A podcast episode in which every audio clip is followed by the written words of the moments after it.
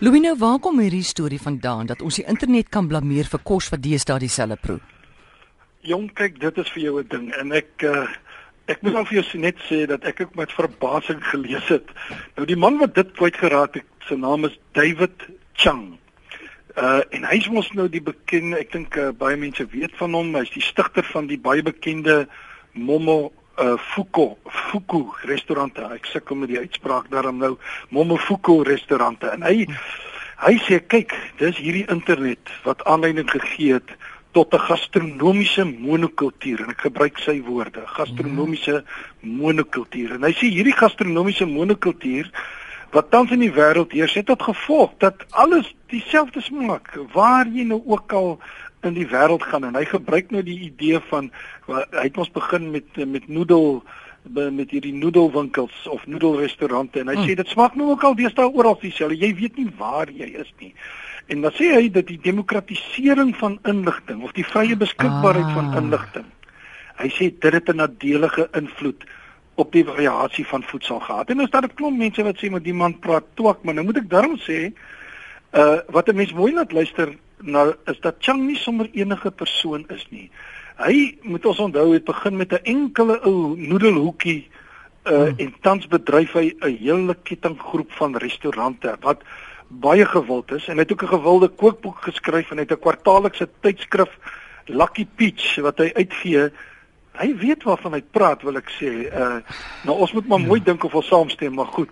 So verstaan ek jou reg. Hy bedoel sê maar nou 'n boer in Frankfurt in die Vrystaat kan nou gaan Google wat 'n boer, wat 'n kos gee 'n boer in Japan vir sy bees en dit kom kos hom baie goedkoper na gee hy hom dieselfde goed om te eet dan proe die bees dieselfde hier is in Japan.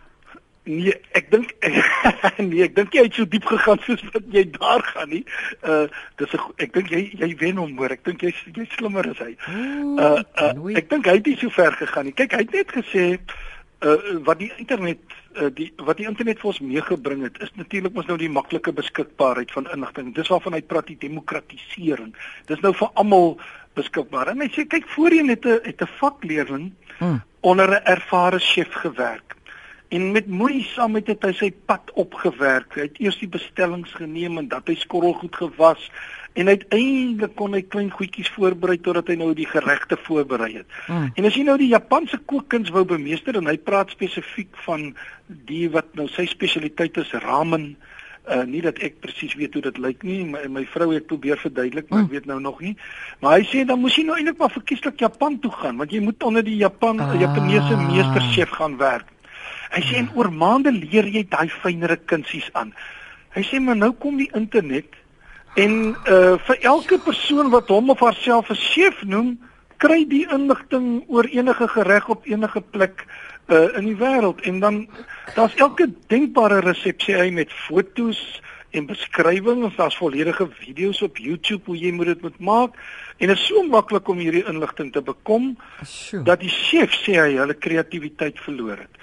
Want uh, uh ek ek ag dit is alles so maklik en dan hy sê die gevolg is die geregte smaak smaak presies dieselfde reg oor die wêreld. En hy sê daar's 'n tweede ding. Hy sê want daar's nou so baie voedsel webjoernale en al hierdie kritici wat alles hmm. uh, voortdurend evalueer en skryf en daar's 'n voortdurende gesprek in die sosiale media oor kos. Hy sê wie vir jong chef is dit so moeilik om iets verskillend te doen. Hy is so bang. Die druk uh om die gereg die eerste keer reg te kry is enorm groot en en hy sê die kreatiwiteit lê weer eens daaronder en die waagmoed lê daaronder. So wat hy gesê het is die internet beperk dus die waagmoed en beperk die kreatiwiteit.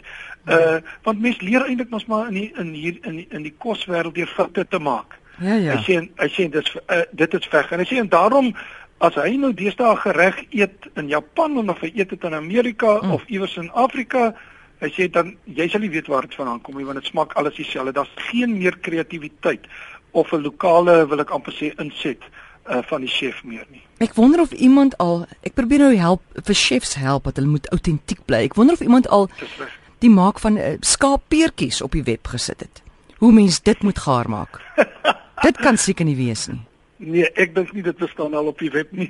kan iemand dit gou vinnig Google en vir my vertel of mense daar kan vind? Hulle moet ons tog sê ja, ek het nog nie daarvoor gesik nie. So Louis, hy het nog al 'n probleem met die programmatuur op die webtuiste van al hierdie. Ja, hy Hy het nogal interessante goed en hy skryf baie en ek moet sê ek geniet dit nogal. Hy sê uh, uh jy weet hy's heel krities. Hy sê die huidige webprogrammatuur vir restaurante laat ook veel te wense oor. Hy sê dit is hopeloos te basies en hy sê al wat 'n mens kan doen is hmm. baie keer as jy kan net 'n eenvoudige bespreking vir 'n restaurant doen. Hy sê uh ons korte goeie stelsel, ons korte goeie hmm. toep uh wat die bespreking en die betaalpunt en die voorraad integreer of by mekaar uitbring. Hy sê kyk nou en hy sê gewoonlik in sy restaurante het hy baie baie goeie ou uh, bourgondiese wyne en ander wyne.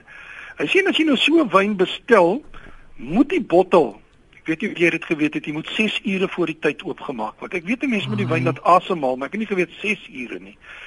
Hy sê maar dis nou onmoontlik, né? Dis nie want want 'n kliënt, jy kan dit eers doen as die kliënt bestel het. Hy sê nou uh, as 'n mens data-analise doen, moet dit vir jou moontlik wees om vir 'n kliënt te sê, kyk meneer, ek of mevrou, ek het gesien jy het laas hierdie uh, besondere bottel wyn bestel en as dit weer reg is, uh, dan uh, dan maak ek vir jou die wyn 6 ure voor jou besprekingstyd oop en dan is die wyn net reg as jy drink en hy hy sê mens moet eintlik jou gereg ook vooraf kan bestel sodat die die die die chef sy tyd het met die gereg en nie afgejaag word nie.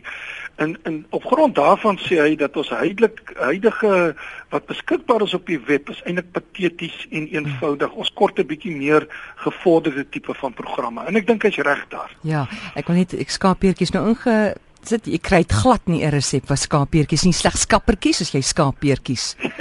ek so daar staan nou een iets jy, jy weet dalk op die Engels moet soek hoor. maar dit daar is nie Engelse woord vir skaappeertjies nie. Kan jy dink?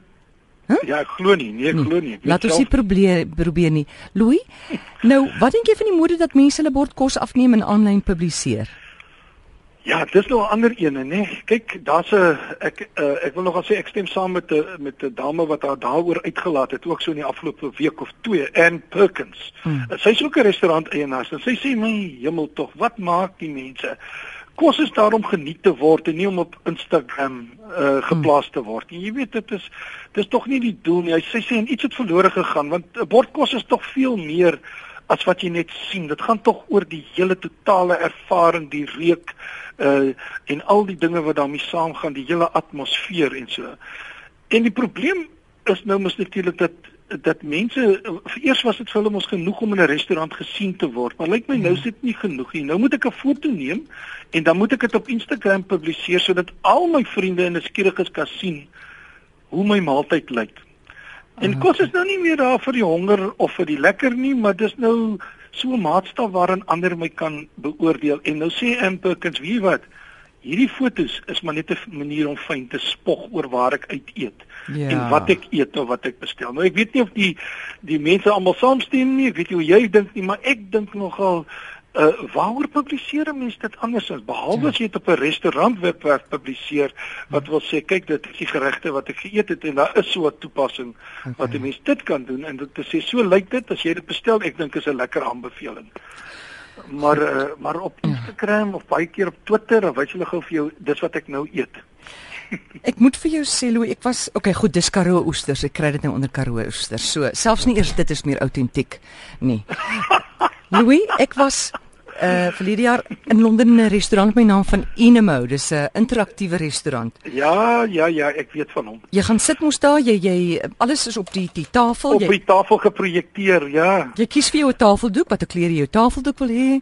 Ja. Uh, dan gaan jy deur die spyskaart, jy roep volgens daai ding op jou tafel, roep jy die kelner en ehm um, jy kan daar by ja, jy kan mos nou daar sien hoe die kos gaan lyk.